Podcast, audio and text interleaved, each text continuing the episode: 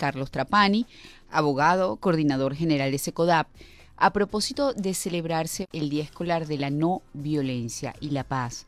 Vamos a hablar sobre cómo fomentar estos valores en las escuelas, en tiempos que vemos constantes denuncias por acoso, bullying e incluso tiroteos en escuelas muy frecuentes, por cierto, en Estados Unidos y me encantaría saber, y esa sería una de las preguntas para mi invitado, qué tan lejos o cerca estamos aquí en Venezuela de una realidad similar.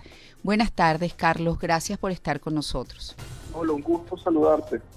A ver, Carlos, este, ustedes realizaron un informe recientemente que se llama Escuela a prueba de balas. En ese especial, ¿qué mencionan ustedes? No sé si nos pudieras hacer un resumen. Fíjate, ese es un esfuerzo de investigación que hizo SECODAP conjuntamente con la agencia PANA de SECODAP, Historias que Laten y el Dark Center. ¿no? Eso fue una investigación que desarrolló la periodista Camer Victoria Hinojosa.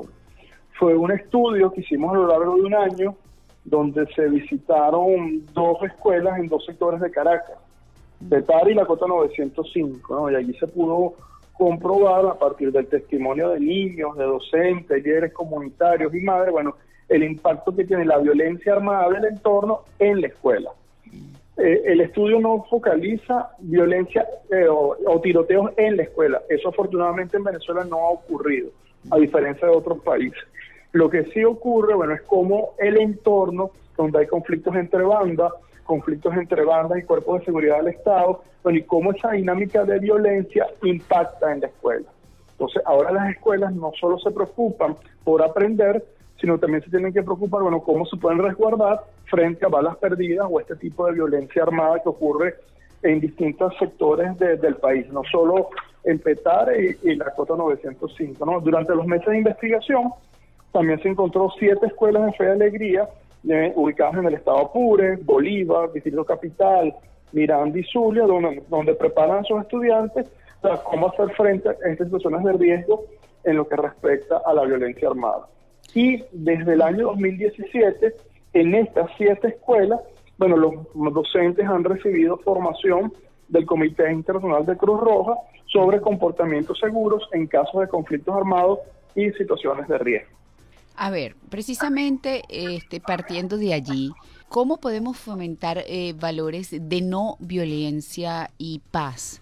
en las escuelas, cómo deberían intervenir en este caso los docentes para lograrlo y para llevar esa cultura a los pequeños.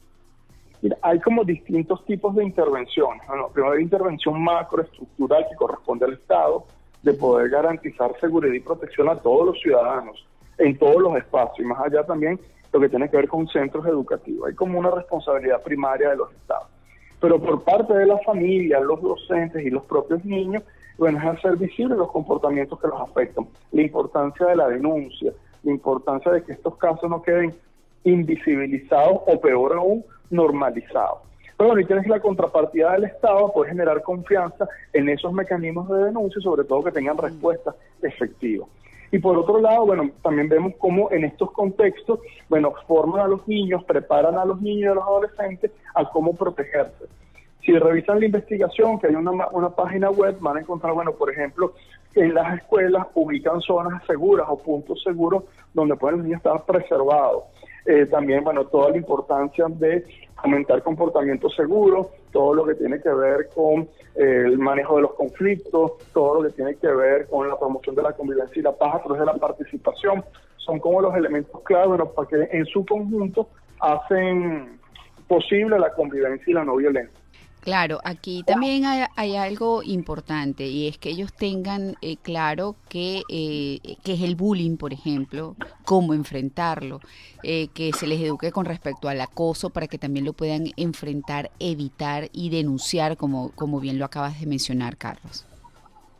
Sí, hay que hacer conscientes todas las expresiones de violencia, que van desde el acoso escolar, que ha estado muy en boga en los últimos meses, hasta el conflicto entre pares, hasta bueno, otras expresiones de violencia que pueden ocurrir en los ámbitos de la escuela. La escuela, a ver, hablar de no violencia y de paz no significa que en la escuela no haya conflictos. El conflicto es algo natural en los seres humanos porque somos distintos, pensamos distintos, interpretamos la realidad de forma distinta. Lo que yo no puedo utilizar la violencia para dirimir el conflicto. Y eso es un proceso pedagógico que se educa y sobre todo se modela desde el comportamiento del adulto. Entonces ahí es clave, bueno, que el tema de la convivencia, de la no violencia, no sea una, sea una respuesta reactiva a un momento coyuntural o sea una actividad para celebrar un día específico, sino que tiene que ser una estrategia educativa fomentada desde el Ministerio de Educación y transversalizada, bueno, en todas las actividades que hace la escuela.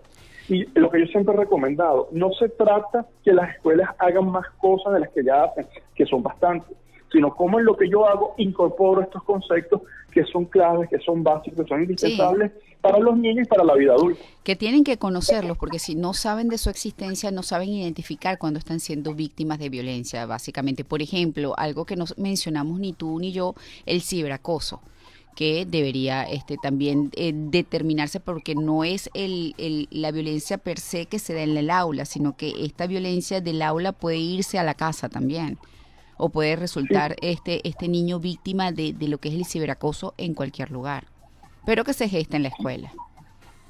Sí, la violencia es como una filtración que se cuela en nuestros ámbitos naturales. ¿no? Y como nos relacionamos en la familia, es un espejo de cómo yo me relaciono en la escuela. ¿No? Y sobre todo, si mi entorno es violento, que es lo que reflejó la investigación, bueno, cómo la escuela hace frente a un contexto tan hostil, bueno, la escuela también puede representar ese espacio de protección, de formación y de seguridad. Así es. Bueno, ¿algo más que quieras agregar? ¿Redes sociales y un mensaje final? Sí, aquellas personas interesadas en ver la investigación, en arroba secodar, en todas las redes sociales le pueden llegar a la investigación. Van a encontrar las fotografías, bueno, los videos, los testimonios, y es una invitación a leer el informe que nos llama a la reflexión, bueno, de cuál es la realidad tan compleja que hoy viven los centros educativos y sobre todo cómo podemos contribuir cada uno de su espacio para poder transformar esta realidad. Bueno, ya estoy viendo los videos, son interesantes y me imagino que si se pone en un buscador escuelas a prueba de balas, van a llegar a este trabajo maravilloso de la cronista Carmen Victoria Hinojosa. Muchísimas gracias, Carlos. Vale, un abrazo. Las redes de Secodap, arroba Secodap.